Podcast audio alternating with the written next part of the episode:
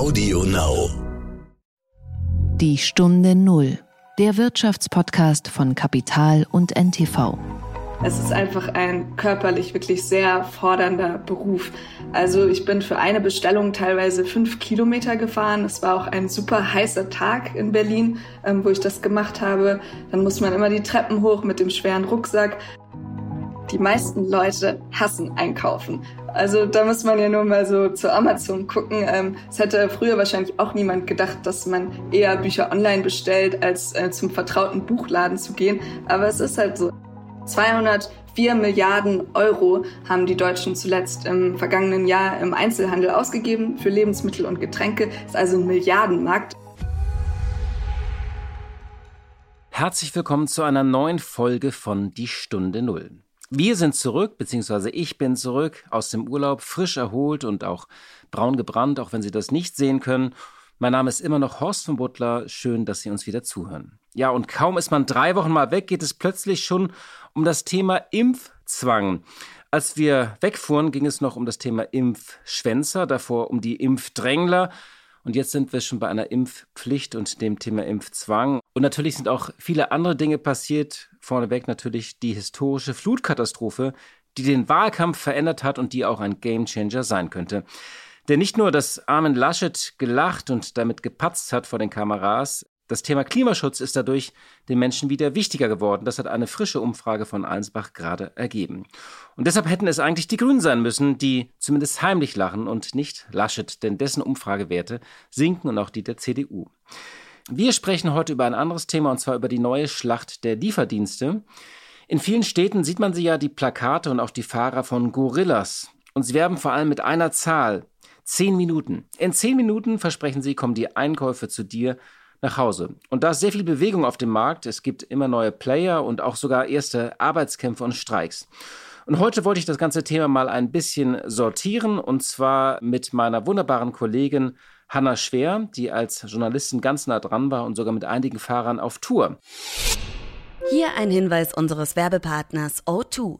Netzwerke intelligent managen, die neue Lösung von O2 Business definiert Vernetzung neu und ermöglicht so nun auch mittelständischen Unternehmen die einfache und sichere Anbindung mehrerer Standorte mit O2 Business Smart Network. Mit der SD-WAN-Technologie lassen sich mehrere Anschlüsse einfach kombinieren, um mehr Bandbreite und Ausfallsicherheit zu erreichen. Ein leicht bedienbares Portal bietet einen transparenten Überblick über das Unternehmensnetz.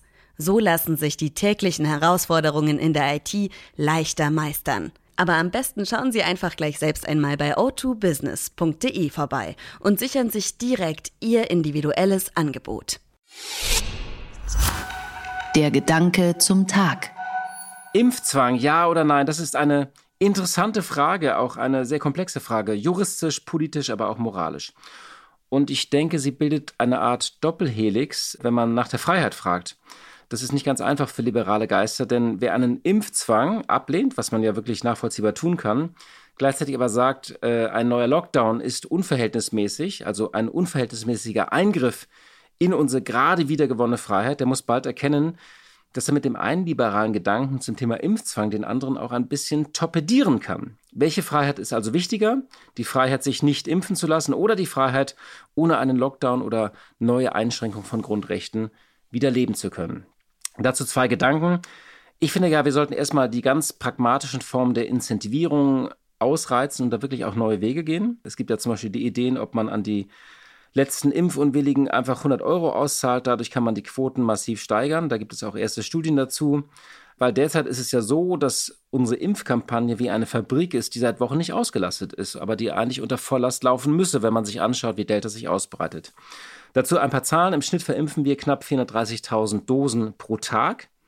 Da geht in der Spitze eigentlich mehr das Dreifache. Immerhin aber jeder zweite Deutsche ist derzeit geimpft. Äh, das sind knapp 43 Millionen. Und weitere 9 Millionen Menschen haben zumindest eine Impfung. Und 75 Prozent der über 60-Jährigen sind vollständig geimpft. Die Risikogruppen sind also nicht mehr so akut bedroht. Und daneben gibt es rund 11 Millionen Menschen, das sind die Kinder unter 12 Jahren, Schwangere, und Menschen mit Vorerkrankungen und Genesene. Die Zahl ist eine Schätzung der Kollegen äh, von der Welt. Und diese 11 Millionen Menschen können oder dürfen sich nicht impfen lassen derzeit. Es gibt also 72 Millionen Impffähige in diesem Land. Und die Lücke zu den 51 ist also gut 20 Millionen. Und da fragt man sich jetzt, wie viele haben davon schon Impftermine?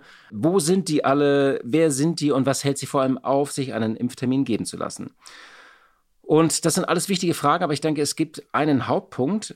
Ist also ein klassischer Lockdown überhaupt noch vertretbar, wenn bis September jedem Erwachsenen über zwölf Jahren bzw. jedem Impffähigen ein Impfangebot gemacht wurde? Und die Antwort, denke ich, liegt auf der Hand.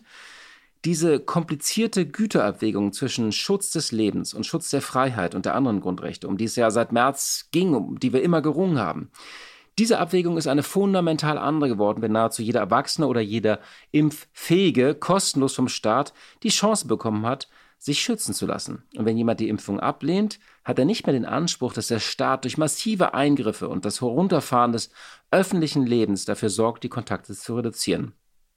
Eine weitere Frage wird übrigens sein, ist der Inzidenzwert, der alle Stufen bestimmt und regelt, wirklich noch zielführend? Auch hier gibt es ja wirklich auch erst einen Streit zwischen dem Gesundheitsministerium und dem Robert Koch Institut. Ich finde, wir brauchen hier neue, nachvollziehbare Richtwerte, denn es wird einen Punkt geben, vielleicht auch schon im kommenden Jahr, an dem wir aufhören müssen, jede Infektion zu zählen und dann wird Corona Teil der Grippestatistik. Die Stunde Null. Das Gespräch. Wenn Sie vom Hauptbahnhof in München mit zehn Minuten, ohne dass Sie am Flughafen noch einchecken müssen, dann starten Sie im Grunde genommen am Flughafen, am, am Hauptbahnhof in München, starten Sie Ihren Flug. Zehn Minuten, schauen Sie sich mal die großen Flughäfen an. Wenn Sie in Heathrow in London oder sonst wo, meine Charles de Gaulle äh, in Frankreich oder in, äh, in, in äh, in Rom, wenn Sie sich mal die Entfernungen ansehen, wenn Sie Frankfurt sich ansehen, dann werden Sie feststellen, dass zehn Minuten Sie jederzeit locker in Frankfurt brauchen, um Ihr Geld zu finden. Ja, was waren das für schöne, einfache Zeiten, als die 10-Minuten-Frage noch so umständlich und kompliziert beantwortet werden konnte. Und über die haben wir uns damals ja auch wirklich lustig gemacht. Das war ja legendär, was Stoiber damals gemacht hat. Das ist die Stimme von Edmund Stoiber, dem ehemaligen Ministerpräsidenten von Bayern. Heute ist die 10-Minuten-Frage zu einem Geschäftsmodell geworden und zu einer neuen Schlacht in den Städten, einer neuen Schlacht der Lieferdienste. Und da ist besonders ein Anbieter in den Städten präsent, Gorillas. Das Unternehmen wurde erst im vergangenen Jahr gegründet und sie versprechen, innerhalb von 10 Minuten aus jedem Lager an jede Tür zu liefern. Aber es gibt auch andere Player, Fling zum Beispiel, ebenfalls aus Berlin und Get Here aus der Türkei, die ebenfalls in den deutschen Markt drängen und hier eingestiegen sind. Der Gründer Nasim Salur hat dem Wirtschaftsmagazin Kapital gerade gesagt, in fünf bis zehn Jahren werden mehr als 50 Prozent der Leute ihre Lebensmittel digital einkaufen. Und wir reden hier über einen Markt von gut 200 Milliarden Euro. Was steckt hinter dieser Schlacht und den Unternehmen wie Gorillas? Darüber habe ich mit meiner Kollegin Hanna Schwer gesprochen, die in den vergangenen Wochen für Kapital, aber auch für den Stern wirklich ganz nah dran war und sogar mit einem Kurier mitgefahren ist und äh, mit den Mitarbeitern gesprochen hat und auch mit den Gründern gesprochen hat. Hallo Hanna, ich begrüße dich. Hallo Horst. Schön, dass wir sprechen können. Du hast viel zu diesen neuen Lieferdiensten recherchiert und bist auch bei zwei Lieferdiensten selbst mitgefahren. Wie kam es denn dazu und wie waren da deine Erfahrungen? Erzähl doch einfach mal. Ja, ich begleite die Lieferbranche schon seit Jahren beruflich. Also ich habe da schon relativ viel zu recherchiert. Und äh, die Kollegen vom Stern kamen deswegen auf mich zu, ob ich nicht mal was zu den Arbeitsbedingungen dort recherchieren kann. Und da war mir eigentlich ziemlich schnell klar, okay, da muss ich ganz, ganz nah dran. Und ähm, da möchte ich zwei Lieferfahrer begleiten. Bei dem Einlieferdienst Bolt war das ähm, relativ einfach. Das ist ein Service, der von Restaurants ähm, zu den Kunden nach Hause liefert. Und da habe ich einfach tatsächlich äh, einfach mal einen Kurier auf der Straße angesprochen. Das hat ganz gut funktioniert. Äh, das zweite Startup, das ich begleitet habe, das war Gorillas. Ein Dienst, der ähm, im Prinzip Lebensmittel und äh, Getränke nach Hause liefert, ähnlich wie so ein Online-Supermarkt. Und das war da schon ein bisschen schwieriger, weil ähm, ich wollte auch unbedingt in eines dieser Warenlager rein. Und deswegen ähm, ging da der Weg über das Unternehmen selbst. Also die habe ich angefragt und die haben sich dann bereit erklärt, mir da einen Fahrer mal zur Seite zu stellen, den ich begleiten kann. Und die Erfahrungen, die ich da gemacht habe, die waren teils unterschiedlich, aber es gab auch echt viele Gemeinsamkeiten. Ich glaube, die größte Gemeinsamkeit, es ist einfach ein körperlich wirklich sehr fordernder Beruf. Also ich bin für eine Bestellung teilweise fünf Kilometer gefahren. Es war auch ein super heißer Tag in Berlin, ähm, wo ich das gemacht habe. Dann muss man immer die Treppen hoch mit dem schweren Rucksack. Und anscheinend ähm, bestellen da auch nur Leute, die im dritten oder vierten Stock wohnen. Das wäre echt erstaunlich. Also im Erdgeschoss, im ersten Geschoss haben wir wirklich nie was ausgefahren. Und die, ähm, ja, neben den Arbeitsbedingungen, also die zweite große Gemeinsamkeit, die man da so erkennen kann, das sind die Kunden. Das sind schon teilweise Besserverdiener. Man hat da ja wirklich einen ganz guten Blick so in äh, die Sag's ruhig, in die Milieus. man kommt da ja ähm, relativ nah dran an das Zuhause der Leute. Also man sieht wirklich, wer da so bestellt. Ähm, da öffnet sich die Tür kurz und da sieht man, das sind vor allem junge Familien, Singles. Das ist auf dem Altbau. Wir sind da irgendwelche holzgetäfelten Eingänge reingekommen oder auch Start-up-Lofts. Hast du Trinkgeld bekommen? Ja, also äh, ich habe das natürlich an den Fahrer, den ich begleitet habe, weitergegeben. Teilweise haben wir Trinkgeld bekommen, teilweise sieht man das leider auch gar nicht, weil es mittlerweile wegen Corona ähm, diese kontaktlosen Lieferungen gibt, wo es dann auch die Möglichkeit gibt, via App Trinkgeld zu geben. Und das sieht der Fahrer dann erst am Ende des Tages. Das weiß man nie so genau. Aber dieser Berührungspunkt mit den Kunden, das ist schon echt sehr, also es ist schon ein sehr einsamer Beruf. Ne? Da geht die Tür kurz auf, dann ähm, sagt jemand Danke, nickt kurz und dann geht die Tür auch schon wieder zu. Du hast so ein bisschen so Einblicke äh, und Gorillas ist ja im Moment in aller Munde. Man sieht die Plakate in vielen Städten, äh, dieses berühmte Versprechen, dass man innerhalb von zehn Minuten liefert und das hat ja so eine ganz neue Schlacht ausgelöst.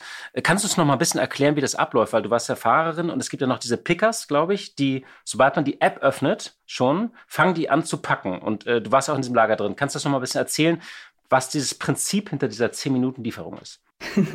ähm, ja, also ich glaube, so dieses Geschäftsmodell, das ist im Prinzip ein Geschäft mit der Faulheit. Also ähm, die Kunden, das sind vor allem Leute, die bereit sind, für 1,80 Euro ähm, Abschlag nicht selber los zu müssen, nicht selbst zum Supermarkt gehen zu müssen dieses Zehn-Minuten-Versprechen, das entscheidet sich im Prinzip schon im Warenlager. Also das muss man sich so vorstellen, ein bisschen wie so vielleicht eine Schlecker-Filiale oder so. Da sind ähm, ganz viele Schwerlastregale, es ist sehr, sehr schmucklos und sobald da eine Lieferung am Display eintrudelt, läuft da jemand los. Ähm, da sind dann auch so Pfeile auf dem Boden und sammelt diese Sachen mit einem Scanner ein und packt die in eine Tüte und ab dort übernimmt dann ein Kurierfahrer. Die sind meistens ähm, mit E-Bikes unterwegs und die fahren dann zum Kunden. Und der Grund, warum die das so schnell machen können, ist, weil diese Warenlager sehr dicht in den Städten verteilt sind. Also das heißt, die sind meistens tatsächlich auch nur zehn Minuten vom Kunden entfernt und können so diese rasante Geschwindigkeit erreichen.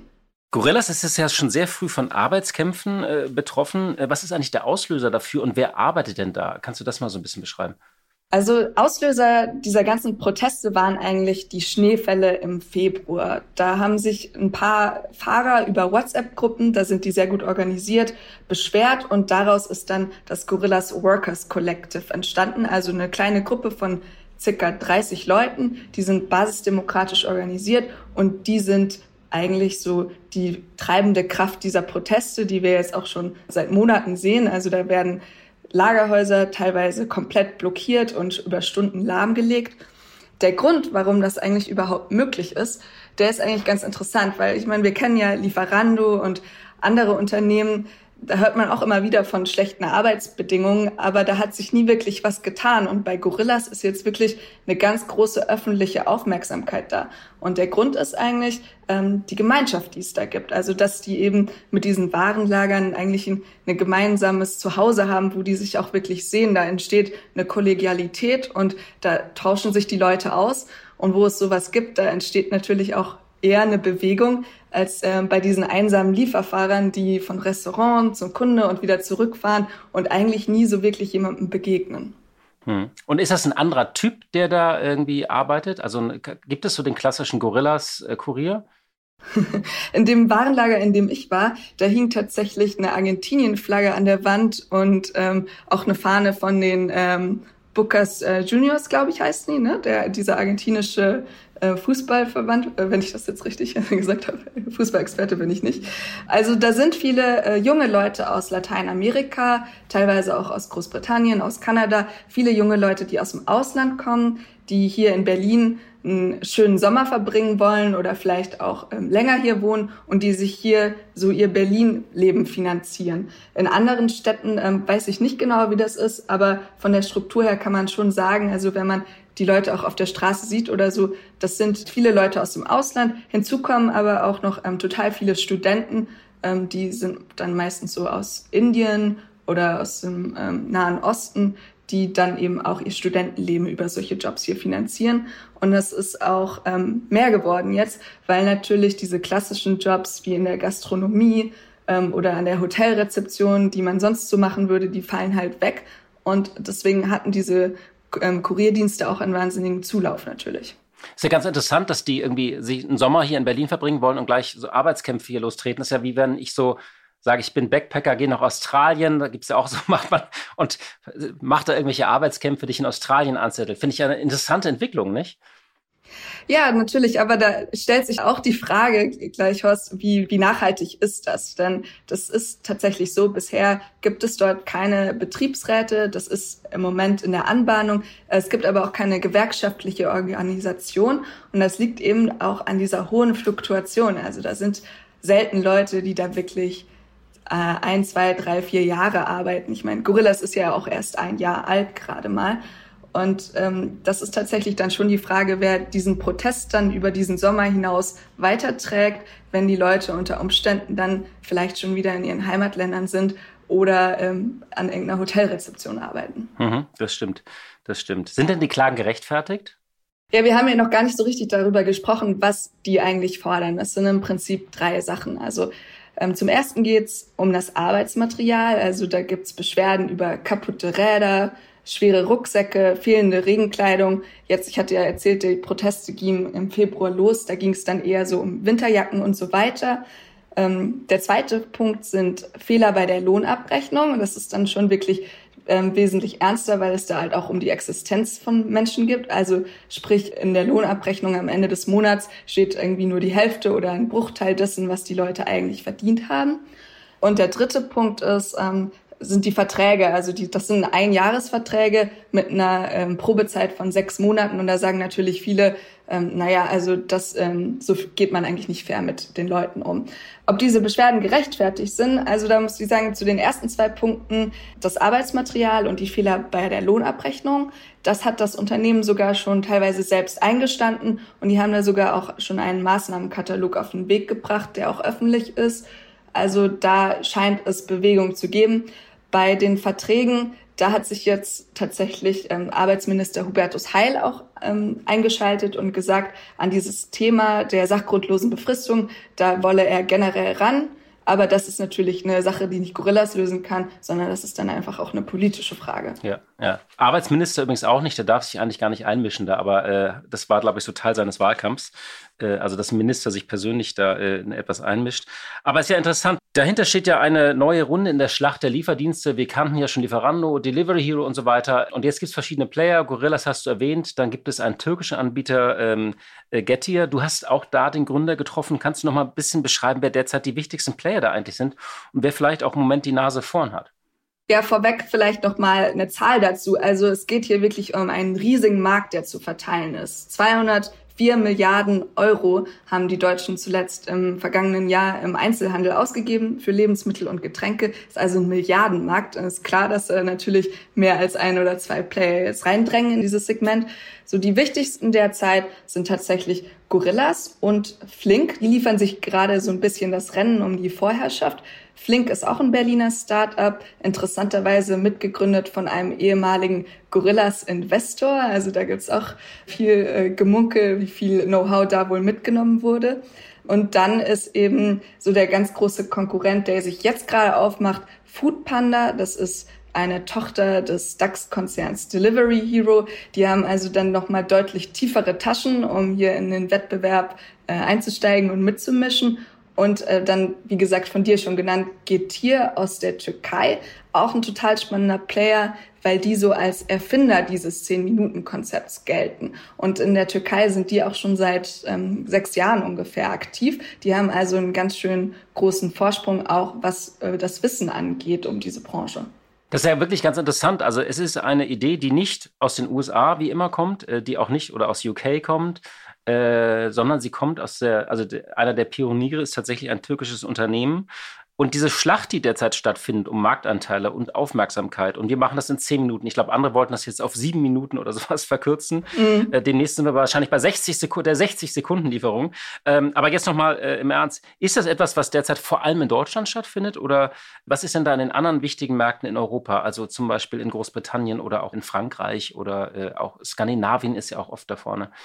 Also man muss sagen, Deutschland ist beim Thema E-Food, also Online-Einkäufe von Lebensmitteln, eigentlich total weit hinten. Die Marktdurchdringung beträgt hier gerade mal zwei Prozent. Das heißt also zwei Prozent ähm, des ganzen Umsatzes in dem Segment wird überhaupt nur online gemacht.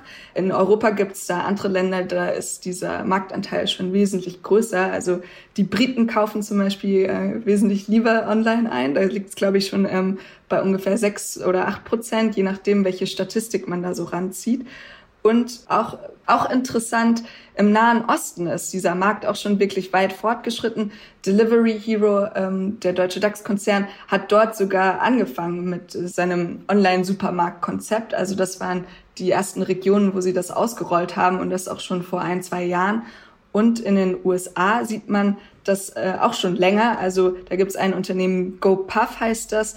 Das gibt es schon seit acht Jahren, also ein bisschen länger als ähm, Getier. Diese zehn Minuten Versprechen haben die dann erst später eingeführt, aber dort äh, gibt es auch schon richtig große Player, die mitmischen. Hm. Nun gab es das ja schon mal früher, die Idee, man erinnert sich so an manche Versuche der angestammten Player wie äh, Edeka und Rewe. Amazon Fresh war ja auch mal so ein Versuch, das zu machen. Das hat sich ja immer alles nicht etabliert. So, jetzt gibt es sozusagen eine neue Runde. Glaubst du denn, das wird sich äh, etablieren, ähm, also dieses Geschäftsmodell, oder ist das jetzt einfach nur ein ruinöser Kampf, bei dem wieder wahnsinnig viel Geld verbrannt wird? Ich glaube, bei der Sache darf man eins nicht unterschätzen, nämlich die meisten Leute hassen Einkaufen. Also da muss man ja nur mal so zu Amazon gucken. Ähm, es hätte früher wahrscheinlich auch niemand gedacht, dass man eher Bücher online bestellt, als äh, zum vertrauten Buchladen zu gehen. Aber es ist halt so. Also die meisten Leute, für die ist das eher so eine ähm, notwendiges Übel, in den Laden zu gehen. Und die meisten Leute sind dann doch ähm, eher bereit, für so einen kleinen Betrag wie 1,80 Euro ähm, das anderen zu überlassen. Und deswegen glaube ich schon, ähm, dass dieses Geschäftsmodell ähm, Zukunft haben wird. Ähm, aber das hängt natürlich von zwei Sachen ab. Also einmal hängt es davon ab, ähm, ob die das wirklich profitabel machen können über Zeit. Und ähm, dieser Beweis, der steht noch aus. Und das Zweite ist natürlich, ähm, inwiefern schaffen die das eigentlich, Mainstream zu werden? Weil was wir jetzt sehen, ist, das ist ein Metropolenthema, das ist in Teilen auch so ein bisschen ein Elite-Thema. Ich habe das ja vorhin schon beschrieben. Also ich war meistens in irgendwelchen Altbauten unterwegs als Kurier, wo irgendwelche Kronleuchter hingen. Ähm, ich glaube, das ist auch ein Thema für den Mainstream, aber die werden eben noch beweisen müssen, dass sie es auch in Kleinstädten schaffen. Der Ketierchef hatte mir dazu gesagt, sein Ziel ähm, sei es, überall zu liefern, wo auch der Pizzabote ausfährt. Das halte ich für sehr ambitioniert. Mhm. Und vielleicht noch letzte Frage. Schauen denn Rewe und Edeka und Aldi und Lidl, schauen die im Moment zu oder mischen die da schon ein bisschen mit? Die meisten deutschen Lebensmitteleinzelhändler befinden sich bei dem Thema ehrlich gesagt noch im Tiefschlaf. So die Ausnahme, die ich da zurzeit sehe, ist Rewe. Die haben ja auch einen eigenen Lieferdienst, äh, den Rewe-Lieferdienst. Der liefert ähm, nach Termin, also der bietet nicht diese Bequemlichkeit, die Sachen sofort zu haben. Aber Rewe hat jetzt gerade eine ganz spannende Partnerschaft mit ähm, einem der Gorillas-Konkurrenten, nämlich Flink, geschlossen. Äh, da, ähm, die sind für ich weiß jetzt gerade nicht genau den Betrag, aber die sind bei Flink in der Finanzierungsrunde eingestiegen, haben sich da wenige Prozente am Unternehmen gesichert und sind im Gegenzug jetzt exklusiver Einkäufer für Rewe. Das heißt, äh, Flink profitiert total von den Rewe-Preisen. Äh, das ist natürlich unschlagbar, die Verhandlungsmacht, die so jemand wie Rewe hat. Und äh, Rewe auf der anderen Seite hat jetzt einen Kanal, über den es seine Produkte absetzen kann, ähm, auf dem er selber noch kein Angebot hat, nämlich in diesem 10-Minuten-Segment. Und das ist eine Partnerschaft, die wird wirklich sehr spannend zu verfolgen sein in den nächsten Monaten. Hanna, vielen Dank für deine Einschätzung. Danke dir. Gerne. Blick in die Märkte. Und wie jeden Freitag schalten wir auch zu unserer Kollegin Katja Dofel. Sie leitet das Börsenstudio in NTV. Sie ist derzeit im Urlaub und hat sich trotzdem bereit erklärt, uns eine Einschätzung abzugeben. Hallo, liebe Katja. Hallo nach Berlin. Ja, seit einigen Tagen ist besonders der chinesische Aktienmarkt unter Druck und besonders Tech-Werte leiden. Was ist denn die Ursache dafür? China ist ein unglaublich wichtiger Markt- und Geschäftspartner für internationale Konzerne. Gleichzeitig wissen aber sowohl die Managements in den Unternehmen als auch die Regierungen in den westlichen Industrienationen, dass in China eine andere Philosophie gelebt wird in der Politik, dass es ganz andere Möglichkeiten zur Regulierung gibt und damit eben auch die Geschäftsmöglichkeiten der Unternehmen zu beeinträchtigen. Der Auslöser für die jüngsten Befürchtungen und auch die Kursrutsche war nun eine Neuregelung für Unternehmen, die mit Nachhilfeangeboten Geschäft machen. Da mag man sich nun wundern, warum das ein so großes Beben auslöst. Das allerdings ist in China eine Riesenbranche. Geschätzte 100 Milliarden Dollar werden jährlich im Nachhilfegeschäft umgesetzt. Und der Hintergrund dafür ist eben der enorme Leistungsdruck auf chinesische Schüler, der dazu führt, dass deren Eltern teilweise bis zur Hälfte ihres Einkommens Investments für Nachhilfeunterricht ausgeben, um sicherzustellen, dass eben trotz hoher Konkurrenz eine Chance auf einen Universitätsplatz besteht. Nun sollen diese Maßnahmen, die jüngst beschlossen worden sind, so berichtet die staatliche Nachrichtenagentur in China, darauf abzielen, die Datensicherheit zu wahren und auch dem sozialen Wohlergehen zu dienen, eben der Tatsache, dass nicht mehr so viel Geschäft gemacht werden soll mit Nachhilfeunterricht. Das allerdings trifft natürlich die entsprechenden Unternehmen hart und es könnte diese Art der Regulierung auch noch auf andere Branchen ausgedehnt werden. Man hat Befürchtungen im Bereich der Technologie- und Internetunternehmen insgesamt, aber auch äh, im Bereich der Immobilienunternehmen. Und deswegen bleibt trotz aller Beschwichtigungsversuche die Unruhe groß. Beispielsweise hat nun die ähm, chinesische Wertpapieraufsicht eine Telefonkonferenz einberufen mit Investmentbankern, um hier zu beschwichtigen, um zu sagen, dass sich eben diese Regulierung nur auf die Nachhilfebranche bezieht, aber trotzdem ist die Unruhe geblieben und man wird weiterhin in China sehr genau beobachten, was die Regierung genau reguliert. Und dann gab es neue Zahlen zur Inflation, 3,8 Prozent. Die Zahlen steigen immer mehr. Ist das jetzt doch nochmal so ein Einbruch und ein Gamechanger oder haben die Märkte sich an, an solche Zahlen eigentlich gewöhnt und die Inflation so auch ein bisschen verdaut? Ja, nicht nur China hat die Börsianer in Atem gehalten, auch die Inflationssignale geben ihnen zu denken. Die Verbraucherpreise sind im Juli so stark gestiegen wie seit Jahrzehnten nicht mehr. Ein Plus von 3,8 Prozent im Vergleich zum Vorjahr. Ja, steigende Preise sind erwartet worden, so sagen die Experten, aber sie müssen auch eingestehen, dass man mit einer Steigerung gerechnet hat, die eben nicht so stark ausfallen würde, wie es nun tatsächlich der Fall ist.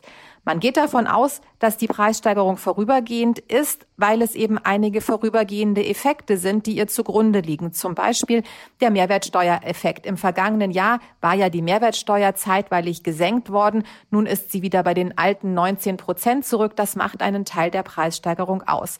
Außerdem der Energiepreis, der Rohölpreis seit einem Jahr um 70 Prozent gestiegen. Das bedeutet natürlich auch, dass Tanken und Heizen deutlich teurer geworden ist. Inwieweit das vorübergehend ist, muss man erstmal noch abwarten. Ein weiterer Faktor, der auch zu steigenden Preisen führt, ist sicherlich oder höchstwahrscheinlich vorübergehend. Das ist der Lieferengpass. Es gibt Lieferengpässe für viele Vorprodukte, die dann in den Fabriken weiterverarbeitet werden. Das führt auf der einen Seite zu längeren Wartezeiten für die Kunden auf Endprodukte. Es führt aber auch dazu, dass tatsächlich die Preise der Endprodukte steigen. Dienstleister veranschlagen zum großen Teil höhere Preise als im Vorjahr. Friseure beispielsweise und auch Restaurants, die ja zeitweilig gar nicht arbeiten durften während der Lockdowns, die haben natürlich einiges nachzuholen und sie haben auch einen höheren Aufwand, weil ja die Hygienebestimmungen doch auch Kosten verursachen. Die entscheidende Frage ist nun, wird das Ganze bei dieser Art der Preissteigerung bleiben oder kommt es dann doch dazu, dass auch die Löhne erhöht werden. Und wenn es erst einmal dazu kommt, dass auf der einen Seite Verbrauchsgüter und auf der anderen Seite Löhne steigen, dann könnte das zu einem Effekt führen, dass die Inflation auch länger bleibt. Die Europäische Zentralbank ist sich ganz sicher, dass das Ganze nicht überspringen wird auf eine sogenannte Lohninflation, also steigende Löhne und dass die Preise auch im Jahr 2022 wieder fallen. An der Börse sind sich da sicherlich nicht alle ganz so sicher und haben deswegen die Preisstatistiken ganz genau im Blick. Vielen Dank für diese Einschätzung, liebe Katja, und dir noch eine gute Erholung im Urlaub. Tschüss und allen, die uns zugehört haben, ein schönes Wochenende. Ja, liebe Hörerinnen und liebe Hörer, das war's für heute. Schön, dass Sie uns wieder zuhören, egal ob Sie noch im Urlaub sind oder schon wieder zurück. Und wir hören uns hoffentlich am kommenden Freitag wieder. Die Stunde Null, der Wirtschaftspodcast von Kapital und NTV. Dieser Podcast ist Teil der Initiative Zeit, die Dinge neu zu sehen. Zum Schluss möchten wir euch noch einen Podcast empfehlen und dafür lasse ich einfach die Hosts selbst zu Wort kommen. Hallo, wir sind Raimund Richter und Etienne Bell von NTV. Wir sind die Hosts von Brichter und Bell Wirtschaft einfach und schnell und damit ist auch eigentlich schon alles gesagt. Genau, wir liefern euch nämlich jeden Montag einen Begriff aus Wirtschaft und erklären euch in 10 Minuten alles dazu, was ihr wissen müsst. Immer aktuell, immer verständlich. Hört rein bei AudioNow und ntv.de. Und natürlich überall, wo es Podcasts gibt. AudioNow.